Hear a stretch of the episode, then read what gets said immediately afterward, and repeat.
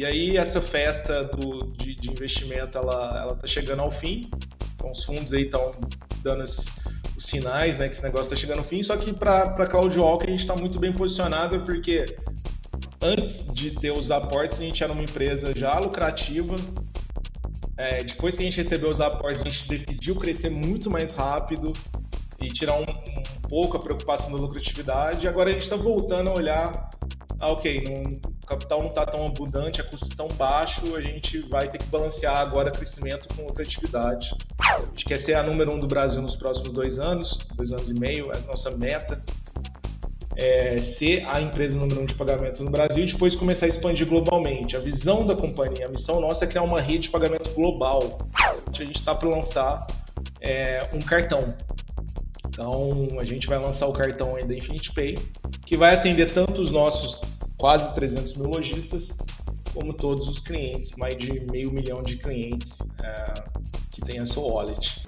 Começa agora o podcast do Conexão CEO, o programa de entrevistas que traz as principais lideranças empresariais do Brasil para falar sobre negócios e nova economia.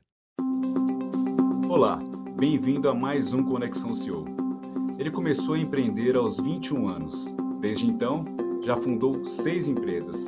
A de maior destaque se tornou unicórnio no fim de 2021 ao alcançar um valuation de 2,15 bilhões de dólares.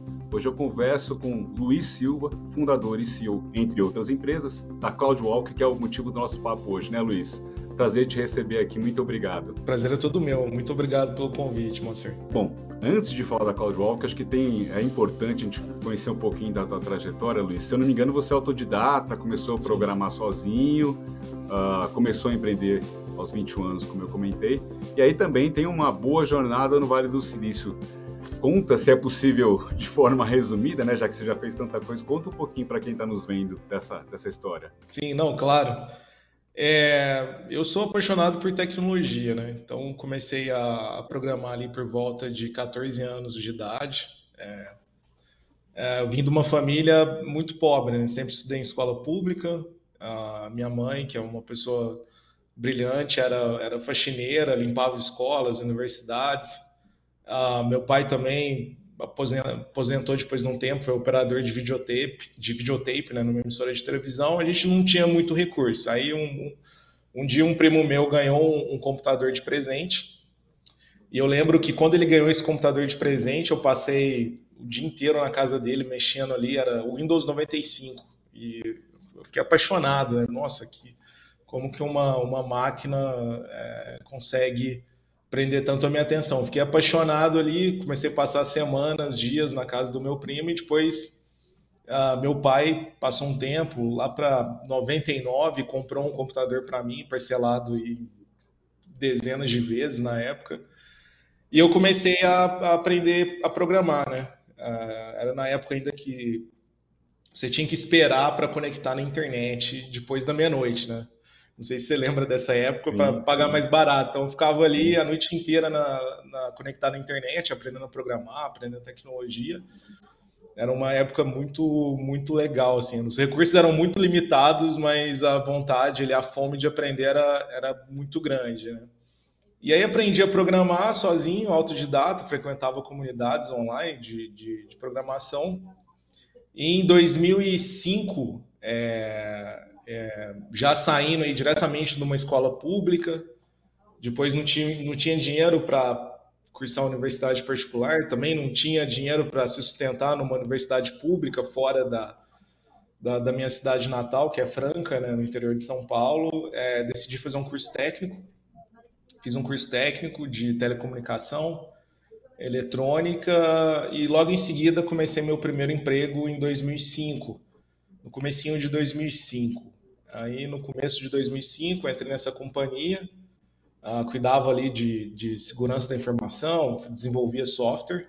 Só que no final de 2005 uh, ah, eu me destaquei muito dessa companhia. Um dos sócios me convidou para fundar um novo negócio, aceitei. Aí eu falei, pô, eu quero ter metade desse negócio então, se já que estamos convidando para fundar esse negócio. Aí fundei minha primeira companhia aí uh, novembro de, de 2005. Então, bastante tempo atrás, a partir dessa primeira, fui picado aí pelo, acho que quase empre...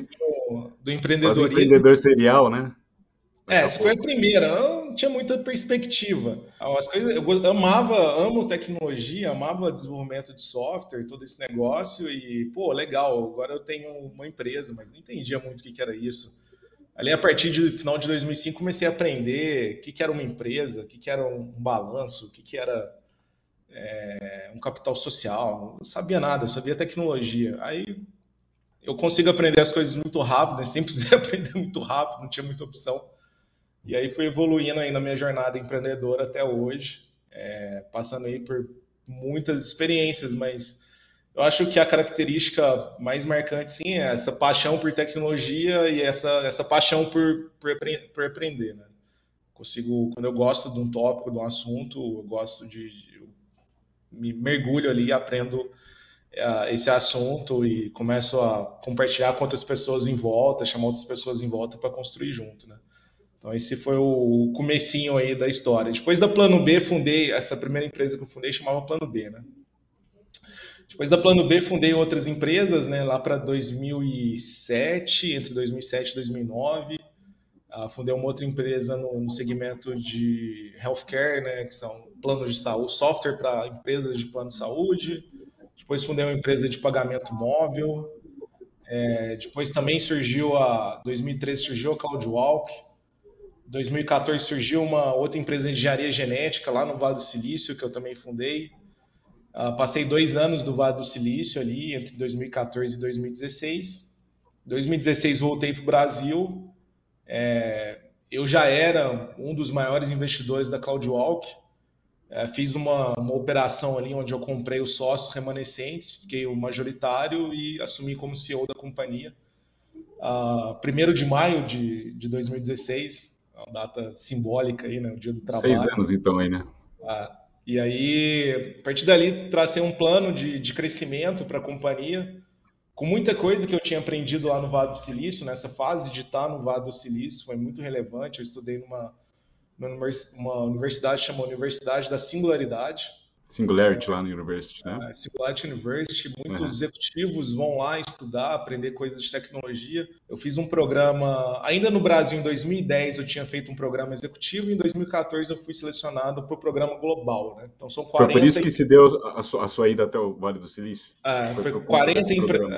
é, 40 é, empreendedores no mundo inteiro são selecionados, passam três meses lá dentro da NASA, no Ames Research Park, e eu cheguei lá, fiquei apaixonado por aquilo, né? Já gostava de tecnologia, só potencializou mais ainda. É, comecei a entender o que era o Vado do Silício, né? Uma coisa é você estar tá de fora olhando, outra coisa é você estar tá experienciando o Vado do Silício. Decidi passar mais tempo lá, fundei uma companhia lá de engenharia genética. A gente captou uh, investimento, mas a gente quebrou, né? Essa, essa, quebrei essa companhia é, e depois voltei para o Brasil. importante também, né? Sim, quebrei várias. Quebrei essa engenharia genética de pagamento móvel também não foi para frente, quebrei essa companhia.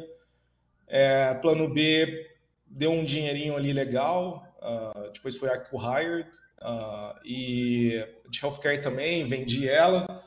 E a CloudWalk em 2016 ainda era um embrião ali do que ela poderia ser. O negócio começou a pegar tração mesmo em 2000, final de 2018, que foi quando a gente fez nossa Series A de investimento. Né?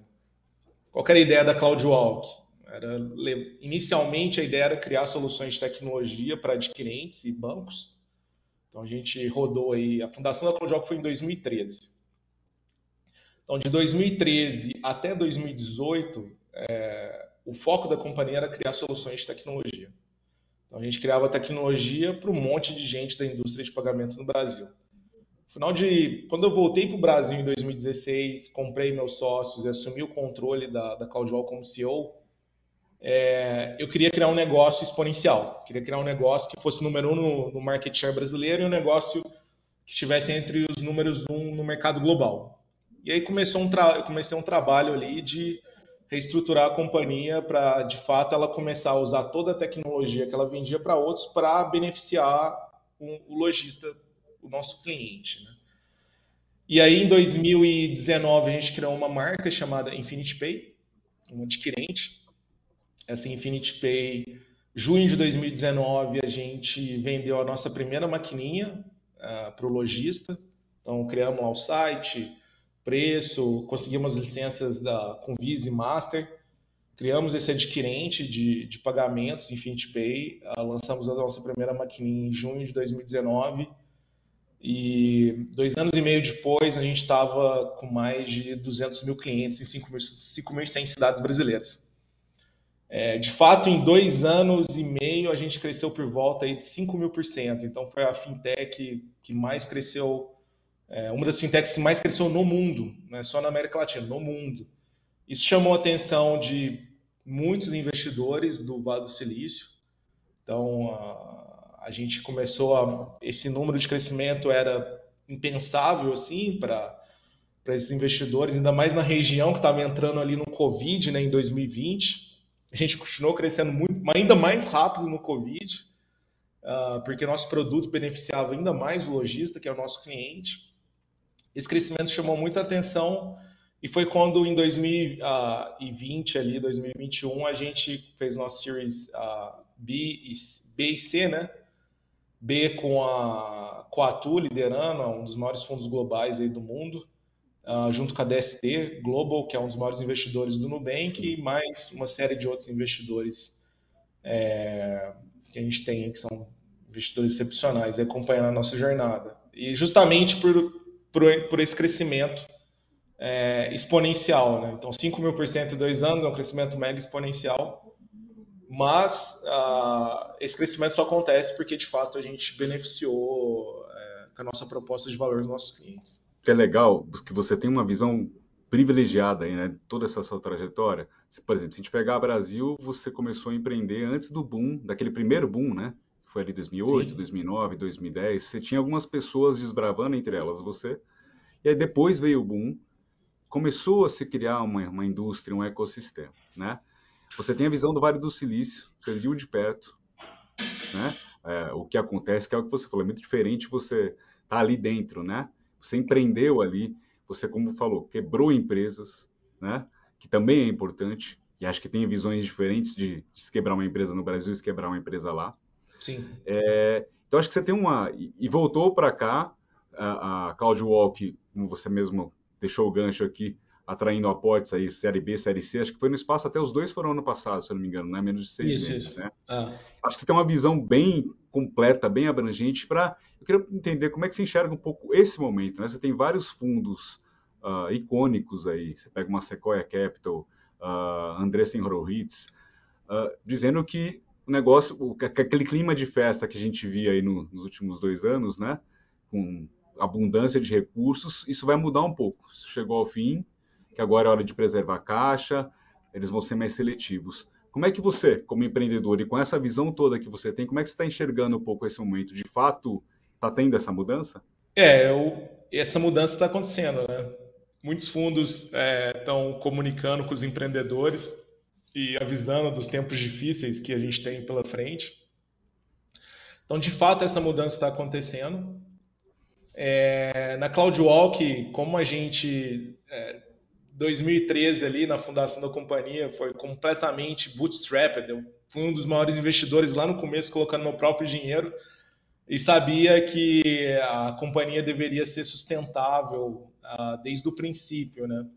Então essa esse, essa habilidade de ser sustentável, gerar lucro líquido, né? gerar caixa, é uma habilidade que eu acho que poucos empreendedores, principalmente dessa nova fase de startups, uh, têm aqui no Brasil. Como teve uma, os juros estavam muito baixos é, no mundo inteiro. Os fundos captaram muito dinheiro, injetaram muito dinheiro em muitas empresas, isso criou uma, uma bolha, né?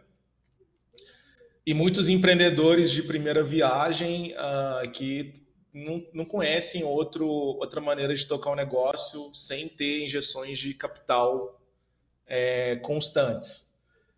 E, e eu venho do outro lado, né? Eu venho, né, que não falei, vim de escola pública, fundei minha primeira companhia em 2005 do zero, então eu venho do lado de sobrevivência, como que a gente consegue fazer é, lucro, gerar caixa aqui ser autossustentável desde 2005. E quando eu vi essa evolução, né, tanto quando cheguei no Vale do Silício e vi os, os fundos, né, a maneira que eles operavam e, e, depois esse boom que começou a acontecer na América Latina, principalmente no Brasil, de grandes fundos investindo aqui, é, eu achei maravilhoso, né? Porque, pô, agora a gente já fazia bastante coisa aqui na, no Bootstrap, é, que basicamente é como você consegue autogerar seu negócio com os próprios recursos. Com mais dinheiro fica mais fácil contratar melhores pessoas, criar novos produtos e, e crescer mais rápido. Então achei muito bom é, operar dessa maneira. Para mim foi uma época assim legal, assim, esses últimos dois anos. É, mas estamos voltando para o modo de, de, sobrevivência, né? E é um modo que é a minha habilidade primária, assim, como que a gente consegue operar da maneira mais eficiente possível usando tecnologia e criando uma proposta é, de valor muito boa para os nossos, nossos clientes, né? E aí essa festa do, de, de investimento ela está chegando ao fim, então os fundos aí estão dando as, os sinais né, que esse negócio está chegando ao fim, só que para CloudWalk a gente está muito bem posicionado, porque antes de ter os aportes, a gente era uma empresa já lucrativa. É, depois que a gente recebeu os aportes, a gente decidiu crescer muito mais rápido e tirar um, um pouco a preocupação da lucratividade. Agora a gente está voltando a olhar, ah, ok, o capital não está tão abundante, a custo tão baixo, a gente vai ter que balancear agora crescimento com lucratividade.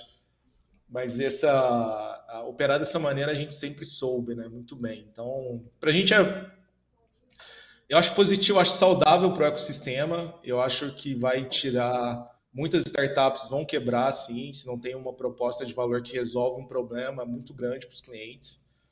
E eu acho, acho que essa evolução do ecossistema eu acho positiva. Assim, muitos founders estão desesperados, mas o ecossistema em si eu acho muito positivo, né? porque o dinheiro vai de fato para empresas que estão resolvendo grandes problemas e tem clientes pagando para que esses problemas sejam resolvidos. Então, de fato, é uma empresa que tem uma função social, no sentido capitalista puro, tem uma função social resolvendo um grande problema, porque tem pessoas pagando para que aquele problema seja resolvido. Né? Então, acho que é, é turbulento para todo mundo. A gente está numa posição aqui que eu posso dizer confortável, é, que a gente sempre soube operar nesse, nesse tipo de oceano, né? nesse tipo de turbulência.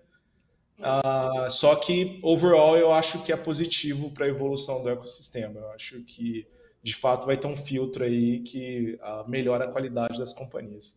Agora, vocês, quando você fala de, de, de, de um pouco, tá, né, de um impacto de uma startup, vocês escolheram operar num, num, mercado complicado, né? A gente tem até a famosa guerra das maquininhas. É, eu queria entender um pouquinho como é que vocês se posicionam, o que, que vocês trazem de diferente nessa trincheira aí, nesse front.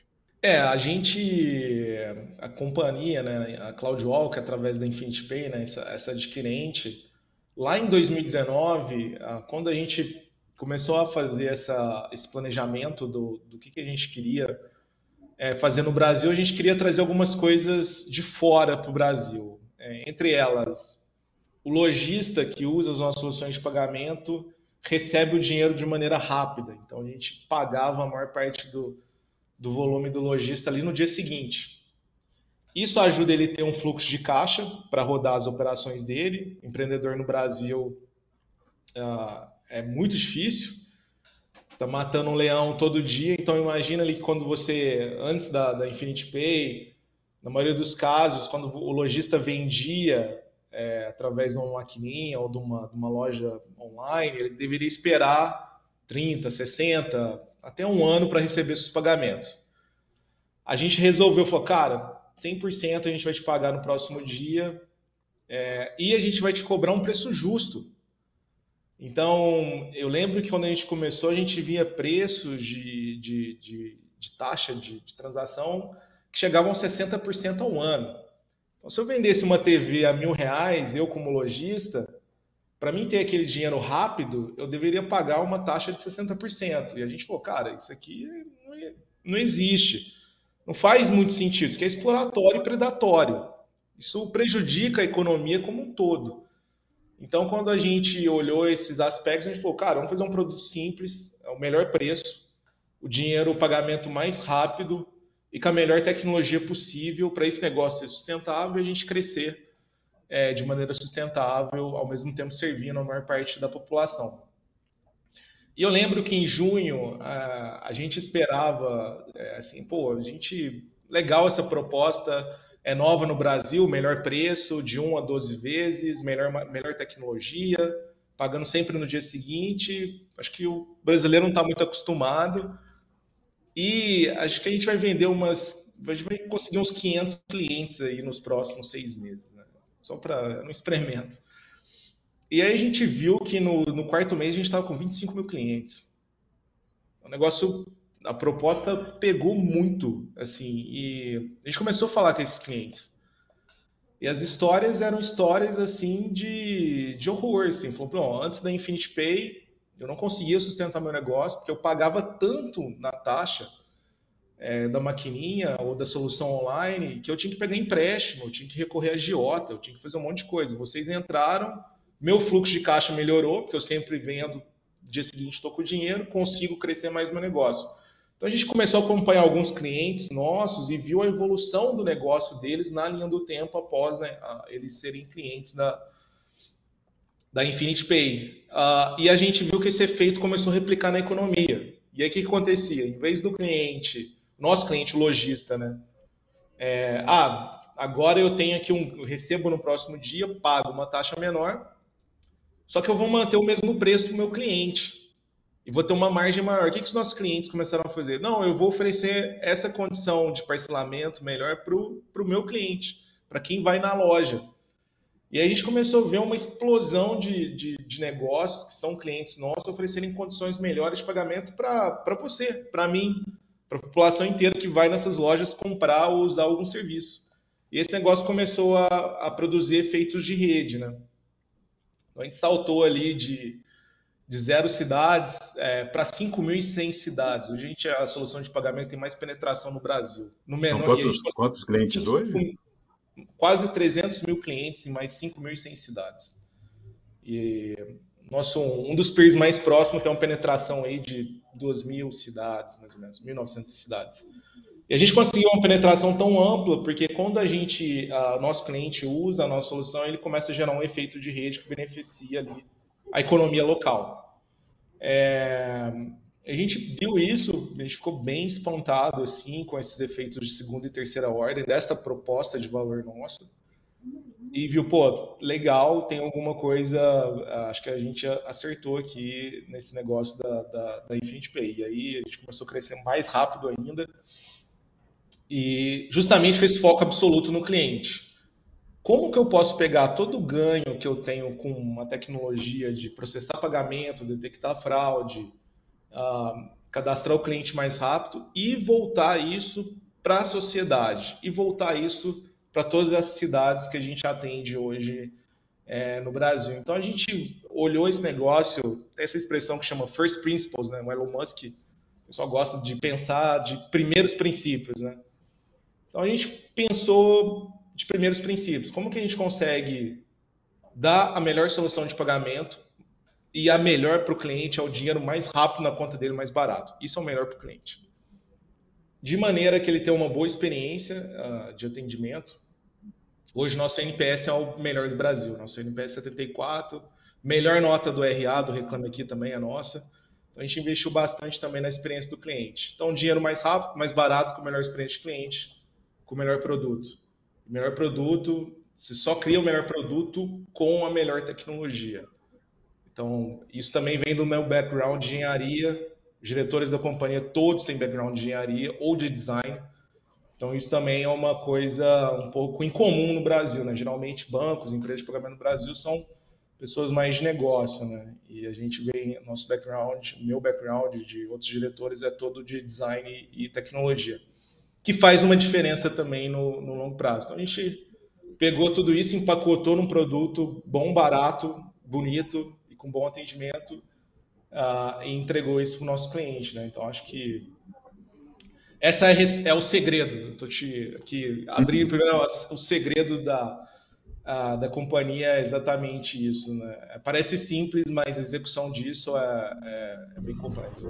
E só, só para entender um pouquinho, qual, qual, quais são as taxas que vocês cobram hoje? E a gente consegue ter, um, por exemplo, TPV, não sei de, do que foi 2021 ou dos últimos 12 meses, só para a gente ter um pouco uma, uma dimensão mais detalhada aí da operação? Sim, é, hoje uh, as taxas elas variam no débito de começam em 1,44, podem ir até 10 ponto alguma coisa em 12 vezes no crédito. É, hoje são as taxas mais baratas, do, continuam sendo as taxas mais baratas do Brasil. A gente é, viu esse movimento da Selic, né, o aumento da Selic, a gente é, consegue aí usar a tecnologia para reduzir um pouco o impacto disso para os nossos clientes e oferecer a taxa mais barata. É, então, taxas Infinity Pay é, número um. E em termos de volume processado, a gente não abre muito, mas eu posso falar que a gente tem processado hoje alguns bilhões é, por mês, alguns bilhões de reais por mês. É, de novo, quase 300 mil lojistas é, em mais de 5 mil cidades brasileiras. Como é que você tem enxergado um pouco o movimento de alguns outros players, né? Uh, uma coisa que, que, que, até por decorrência da, da pandemia, ganhou um pouco de escala, começou a ganhar escala, foi pagamento por aproximação. Aí você tem players como Nubank entrando, uh, se não me engano, a Stone também já tem uma iniciativa é, é, de pagamento por aproximação, começando a investir forte. Aí tem uma corrente do mercado que fala que, que isso não, não vai ter muita aceitação, porque ainda tem limitações tecnológicas, não é todo aparelho que tem esse recurso, uh, e tem um pouco de resistência do usuário. Aí tem gente que fala que isso é o futuro, que as maquininhas vão ficar para trás. Como é que você enxerga um pouco esses movimentos e, e qual é a tua opinião aí em relação a essas tecnologias? Como é, como é que isso vai se consolidar no mercado? Não, de fato, eu acho que as tecnologias é, que digitalizam o dinheiro, né, elas são o futuro, sim. É, então, assim, tudo que é material se torna digital. Quando se torna digital, fica mais acessível, mais barato, porque tem mais players competindo para ter aquele cliente criando soluções melhor, melhores. Né? Então, acho que isso é uma evolução natural da indústria, né? Antigamente, o, o, exemplo que eu gosto é do DVD, né? Você pega antes do Netflix, tinha um monte de locadora, né? Então você ia lá no locadora, alugava o DVD ou o VHS para quem é mais velhinho que nem eu, pega lá, aluga o VHS. Somos dois, somos dois. É, ou pega o DVD. E se chegasse para uma blockbuster e falar, pô, esse negócio de DVD e de VHS não tem futuro, porque daqui, então, tá surgindo aqui um streaming e aí os diretores da Blockbuster, alguém poderia entrar e, pô, internet de escada, streaming, ou uma conexão muito ruim, computador, isso não tem a menor chance de funcionar. Isso não vai funcionar. E aí hoje é só streaming, né? Streaming agora tentando substituir até o cinema.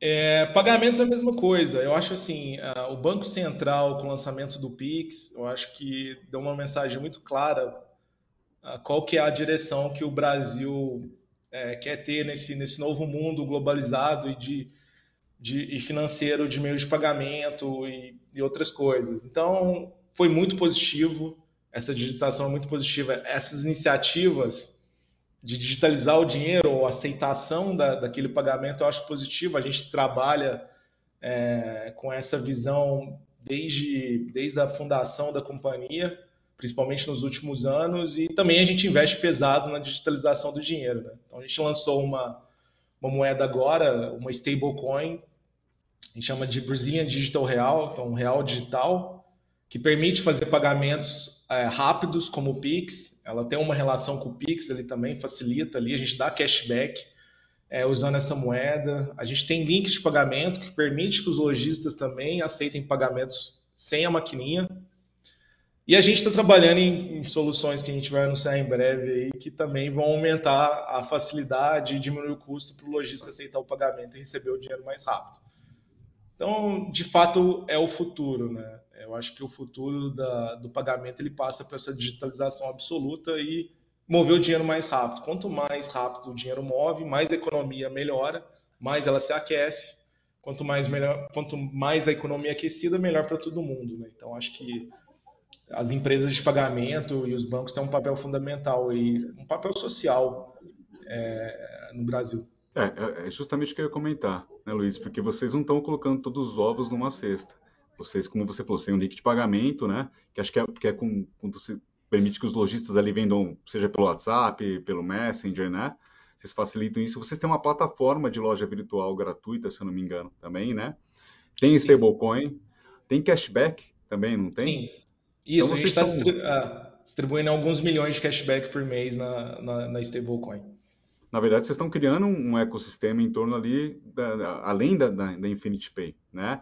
Eu queria entender uh, uh, justamente isso. Qual é o momento da CloudWalk, né? Olhando para frente, uh, e se eventualmente você puder contar um pouco uma, alguma novidade aí, Uh, e também queria entender depois um pouquinho a questão da stablecoin e o papel dela nesse ecossistema. É, o, o, momento da companhia eu acho que é um momento muito bom, assim, né? A gente, como eu falei, empresa de, de a fintech, uma das fintechs mais cresceu no mundo. É, temos investidores excepcionais, um time excepcional que constrói junto com a gente, construindo aí toda essa tecnologia para os nossos clientes. É uma base de cliente excepcional, a gente só existe por causa dos nossos clientes. Então, o momento é extremamente positivo. E aí, o que a gente tem de meta? Né? Qual é o nosso sonho grande? A gente quer ser número um do Brasil, então a gente está trabalhando aqui é, 24 por 7 para ser a empresa de pagamento número um do Brasil.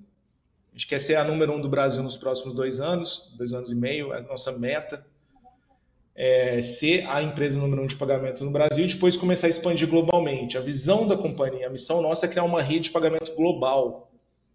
Então, o Brasil é, o Brasil é um, um excelente mercado, é, é, um mercado muito competitivo, tem muitas empresas criando muitas coisas legais de pagamento no Brasil. E para, eu tenho orgulho, isso eu posso falar, eu tenho orgulho de ser brasileiro, principalmente por, pelo, pelo guidance, pelo como o Banco Central e todo esse ecossistema financeiro funciona no Brasil. Que é um sistema muito desenvolvido e muito focado para inovação e tecnologia. Então o brasileiro consegue exportar coisas de pagamento para o mundo inteiro. A gente tem casos de sucesso de companhias que que fizeram essa transição, né? E a gente tem a, essa visão de uh, expandir e criar uma rede de pagamento global. A gente começa no Brasil e, de novo, dando as, os melhores produtos para os nossos clientes, link de pagamento, cashback, stablecoin, loja online, plugin de e-commerce que a gente está lançando agora, uma coisa muito legal. Se os lojistas têm lojas online com plugins de e-commerce, Magento e outras, outros plugins open de código aberto muito famoso que muito lojista usa. A gente está criando ali toda uma solução é, para isso, para facilitar o lojista vender mais online. Só que isso é a ponta do iceberg, nem falou. A gente está criando um ecossistema, a gente criou a nossa própria rede de blockchain. É, de fato, hoje, no mundo, a gente é um dos poucos unicórnios, se não único unicórnio, a lançar uma rede de blockchain própria, que já começa com mais de 300 mil clientes, lojistas, dentro dessa rede de blockchain. É, que é uma coisa gigante assim em termos mundiais, né? não só Brasil, uh, e a visão da empresa é global. Então, a gente, como brasileiro, a gente acredita que o momento do Brasil chegou, é hora dos empreendedores brasileiros mostrarem que veio no cenário global. E eu acho que a gente consegue uh, mostrar e exportar assim, tecnologia de pagamento, tecnologia financeira, até porque o Brasil é muito avançado nesse quesito. O Pix é um dos exemplos, acho que gloriosos, assim, que, é, que prova isso, assim. O mundo inteiro está olhando para a gente, falando, pô, que legal, o que, que é esse Pix, né? O que, que aconteceu? Como é que a gente incluiu quase 200 milhões de pessoas em menos de um ano? A adoção foi rápida, né? A adoção pelo, pelo brasileiro, né? Que já tem um pouco... Bom, você tem vários Brasis, mas o brasileiro tem um pouco essa, essa, característica de adotar rápido, de ser early adopter, né, de tecnologia, né? Sim, uh, você pega... Tinha um amigo meu que estava numa cidadezinha ah, no interior do Nordeste e foi comprar ali um artesanato, é, um pano de prato e, e, e, ele falou assim, pô, eu, eu só tenho cartão, não tenho dinheiro, como é que a gente faz? Aí a, a senhora que estava vendo falou, não, eu aceito Pix, tá aqui meu Pix. E ele, ele é da indústria de pagamento, ele voltou assim chocado, falou assim, nossa, o Pix, ela não aceita o cartão, mas ela aceita o Pix. E meio que abriu assim um, um, um novo ângulo assim na, na, na, indústria de pagamento no Brasil que acho que o benefício social é gigantesco, acho que o benefício para a competição também é, é, muito bom, assim, é mais, é mais empresas provendo soluções de pagamento, então é um exemplo de sucesso assim que mostra que a gente está na vanguarda hoje do sistema financeiro de pagamento mundial assim. Essa é a opinião que eu tenho em relação ao Brasil. Luiz, é, O que, que você pode contar um pouquinho, além, você falou do plugin do e-commerce, né? O que você pode contar um pouquinho das, dos próximos passos desse ecossistema, né? Por exemplo, é, você já chegou a comentar algumas oportunidades em relação de, de investimentos, de plataformas de investimentos. O que, que você pode contar um pouquinho do que vem pela frente? Sim, então, a, a gente olha muito para esse mundo de blockchain Web3. Como que a gente consegue juntar essas soluções de pagamento tradicional, eu chamo de tradicional, né? Maquininha, link de pagamento, cashback, Pix, é, com esse mundo de blockchain, blockchain descentralizado, né? Então, hoje, a gente lançou o nosso blockchain, a gente já tem ah, desenvolvedores criando soluções com a nossa stablecoin, que é o BRLC, o Brazilian Digital Real. Então, hoje você consegue entrar na nossa blockchain, começar a criar soluções para os nossos clientes um arranjo fechado. Você consegue entrar lá, começar a criar soluções para os nossos clientes.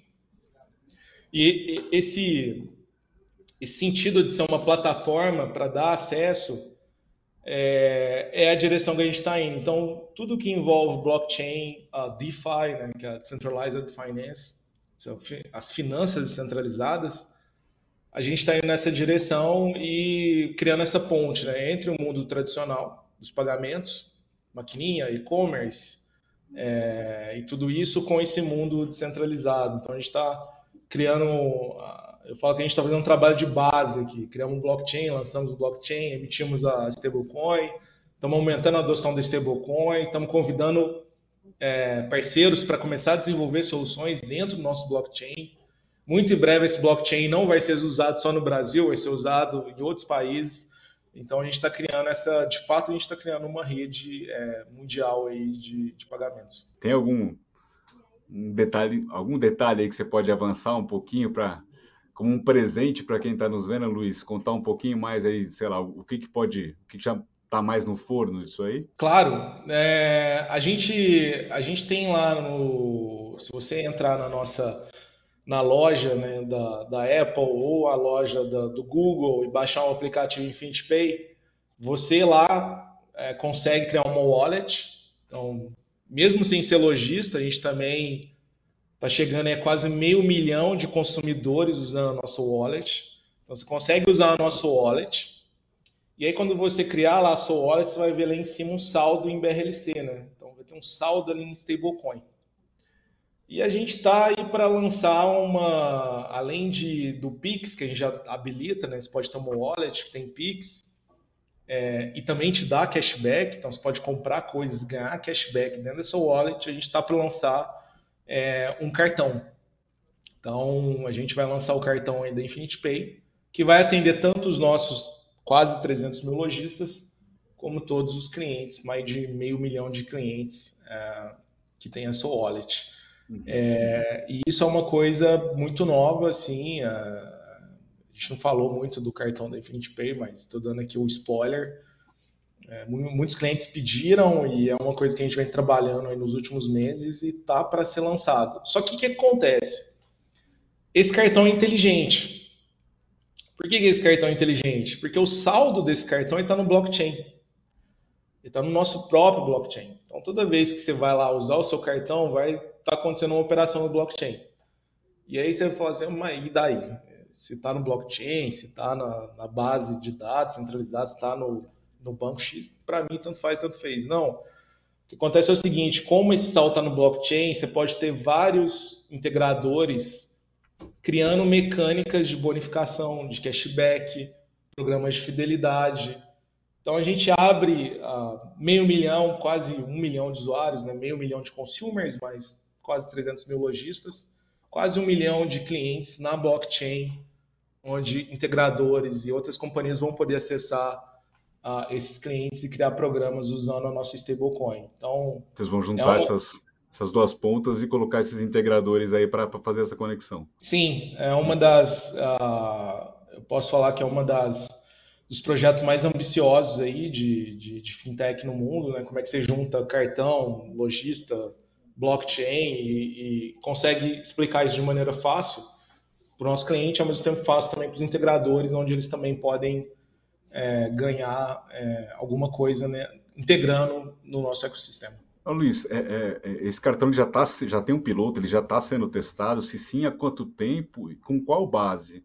E, e quando vocês preveem lançar o cartão de fato? É, o cartão vai ser lançado nas próximas semanas. A gente já vem testando ele com feedbacks bem legais, assim, bem, uh, bem positivos e uh, nas próximas semanas a gente está lançando ele para nossa base de clientes. Mas ele já está sendo testado o quê? Desde o início do ano, com, com primeiro um público interno ou tem uma pequena base de clientes testando já? É, a gente tem um público interno testando ele. Agora a gente está começando a convidar alguns clientes para testar ele também. Então, é, esse é o estágio de evolução desse, desse produto.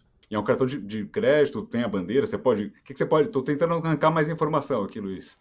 É cartão de crédito? Como é, como é que vai funcionar isso aí? É, ele é um cartão de. Tem as duas funções, né? Tem a função de crédito, crédito. tem a função de débito. É, bandeira não posso abrir ainda, a gente vai abrir no lançamento. É, é, um cartão inteligente. Ele, além de ter essa possibilidade de estar tá comunicando com o blockchain, né, ter o saldo no blockchain, ele também tem outras coisas bem legais, pra, principalmente para lojistas, assim, né? Tem automações muito inteligentes. Ah, e eu posso ir até aqui, é o máximo que eu posso falar, assim. Nem deveria estar falando do cartão, a Marcela está muito brava comigo já. A gente não conta mas eu tô, tô, te dando aí um spoiler, Márcio. Não, legal, mas bacana. É, eu queria entender também um pouquinho, uh, só para fechar esse assunto, o racional é um pouco mesmo de avançar nessa na, na, na, conexão desses dois mundos, o mundo mais tradicional do pagamento com com esse novo mundo da, da, digitalização do pagamento. É isso, racional, né? Exatamente esse. Eu vejo, eu acho que a gente está criando uma, construindo ponte, né? Eu acho que o mundo tradicional de pagamentos ele foi até um certo ponto. A gente vê toda essa movimentação de Web3, DeFi, que é, Wide West, tipo, Velho Oeste, não tem lei, agora que está começando a chegar a regulamentação. Só que esses dois mundos eles podem se beneficiar muito um do outro. Então, as lições que a gente aprendeu aqui nesse mundo mais centralizado podem beneficiar esse mundo centralizado e várias evoluções tecnológicas que a gente viu acontecendo no centralizado podem beneficiar muito o mundo centralizado. A gente está criando uma ponte entre esses dois mundos. É, não existem muitas companhias no, no, mundo fazendo essa ponte entre esses dois mundos. Né? A gente é uma das únicas aí. É, mas de fato você está totalmente correto. A gente está criando uma, uma, ponte entre esses dois mundos. Liz, como é que você enxerga um pouco? Ainda tem, como em vários outros segmentos de mercado, né? Você pega, vamos pegar o caso das criptomoedas. Você tem os, os, os detratores e os defensores ferrenhos. Se algum diálogo ali, né? E você vê agora essa extrema volatilidade da, desses ativos, tudo. Como é que você está enxergando um pouco esse momento também? Uh, e, e, e, o futuro disso, né? Eu enxergo esse momento exatamente como eu enxergava a, a, internet lá em 99. Era muito lento, era muito difícil usar, eu tinha que ficar esperando até meia-noite, eu tinha que conectar, fazer uns scripts, fazer um monte de maluquice para usar a internet. Não lembro como é que a gente conseguiu usar a internet naquela época. E criptomoeda é a mesma coisa. É, é lento, é caro, é difícil, a experiência de usuário é péssima. Uh, só quem é, gosta ali do negócio, que heavy user, né? O heavy user que, que gosta, agora está começando a melhorar, estamos vendo mais exchange, mais wallets, estamos vendo uma popularização, mas ainda é muito ruim. Só que a internet também era muito ruim lá em 99. Só que a partir dos anos 2002, 2003, a internet foi ficando melhor, mais simples, mais social. E eu acho que a gente está em 99 na, nas criptomoedas. Eu acho que é muito incipiente, muito tecnológico. E as empresas, é, no nosso caso, a gente está criando essas pontes. Né? Como é que a gente consegue criar uma melhor experiência de usuário? Como é que eu consigo lançar uma stablecoin? Hoje, a gente tem 150 mil usuários de stablecoin. É o maior projeto de stablecoin no Brasil.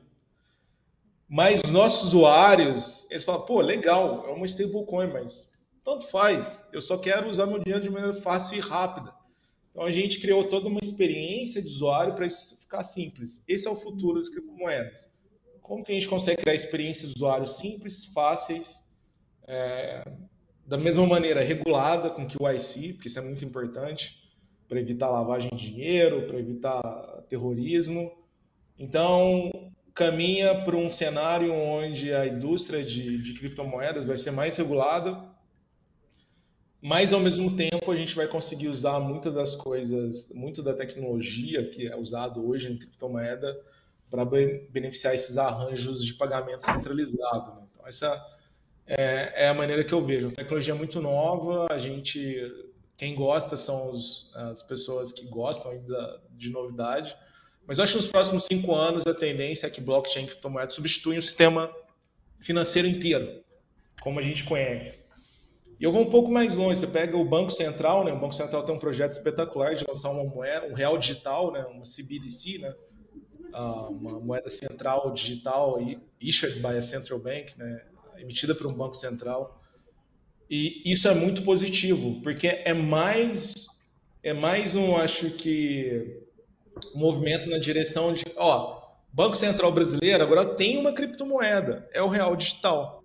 E ele vai ter lá integrações com o Pix, e isso ajuda a explicar a tecnologia para o cliente. É, e quando o cliente entende que o dinheiro move mais rápido, de maneira mais barata e de maneira mais segura, ele gosta, a gente é early adopter, que nem você mencionou, e a gente começa a usar a tecnologia. Então, acho que as criptomoedas tá, vão evoluir muito nos próximos anos. Não tenho dúvida que esse ecossistema inteiro, junto com as finanças centralizadas, eles vão se, se juntar. É, e eu acho que a gente vai olhar para trás e falar, pô, que legal era essa época do DVD do locadora no sistema financeiro. É, a gente tem, sente saudade lá no locador. Não, ninguém sente saudade de locadora, tem fazer nada disso. Você abre ali o seu Netflix, escolhe um filme e está assistindo o filme. O sistema financeiro está em 99, está na época do DVD da locadora. A gente vai ver nos próximos anos surgimentos dos Netflix aí financeiro. Luiz, quando a gente fala de expansão internacional, né? Você, você colocou um prazo aí de dois anos, né? Se não me engano, esse ano, 2023, para chegar na dianteira aqui no Brasil. Em relação à, expansão internacional, tem alguma coisa de concreto? Como é que vocês já estão trabalhando nessa frente, se estão trabalhando? Sim, é, a gente trabalha no, no nível de produto, né? Então, nossos produtos eles já são é, já são preparados, né? nossa rede blockchain já é preparada para sustentar um tráfego global, né? tráfego de, de grandes processadores de pagamento. E a gente olha os mercados americanos e europeus com excelentes olhos. É, nossos investidores são 99% dos nossos investidores são americanos. É, a gente conhece, conhece um pouco o Vale do Silício, né? a gente tem uma experiência lá, os investidores são de lá. E a gente sempre fala, a gente, uma vez que a gente começa a ganhar um jogo no Brasil, a gente vai vir bater aqui na, nos Estados Unidos com as nossas soluções de, é, de pagamento. Com esse viés de como conseguimos mover mais, dinheiro muito mais rápido, dinheiro na velocidade da luz, usando é, Web3 e blockchain. Então, é, os Estados Unidos o dinheiro move muito lento, tá? Lá não tem Pix, Lá o lojista demora dias, até sete dias para receber o dinheiro. Então, no Brasil, a gente a, a gente está no futuro. Isso que eu falo. A gente está no futuro na indústria de pagamento no Brasil. Você olha para a Europa, você olha para os Estados Unidos, eles estão no passado. O dinheiro move mais lento, as soluções de pagamento dos lojistas não, não têm tanta velocidade. É, Europa, pior ainda.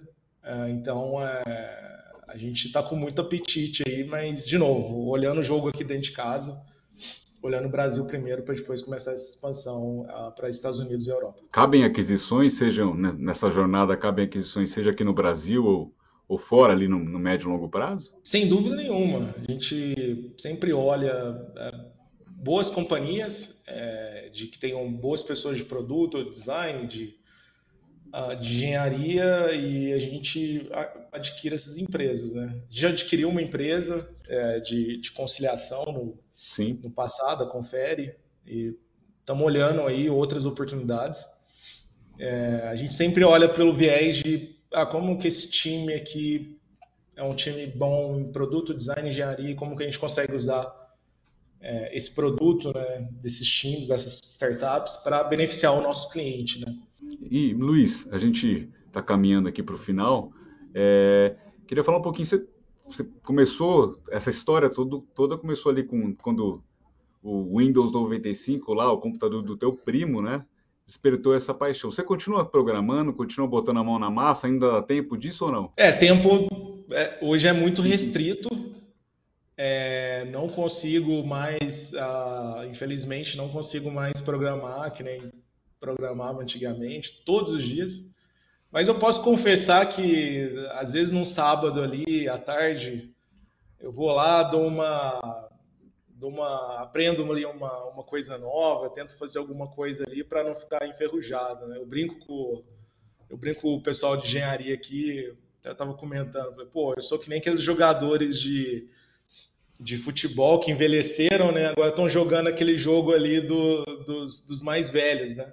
Então vamos ali, batam uma pelada ali no final de semana, mas mano, quem são os profissionais é a engenharia da Walker. Eles são os caras ali, a seleção brasileira ali de, de, de programação, né? São os melhores aí, os nossos profissionais são os melhores do mundo. Eu só brinco aí, só brinco para não, não ficar enferrujado. Bato aquela bolinha de vez em quando. É, mas ao mesmo tempo, se a gente for pegar a analogia com o futebol, né? É, você é o veterano que sabe que quem corre é a bola, não é você, né?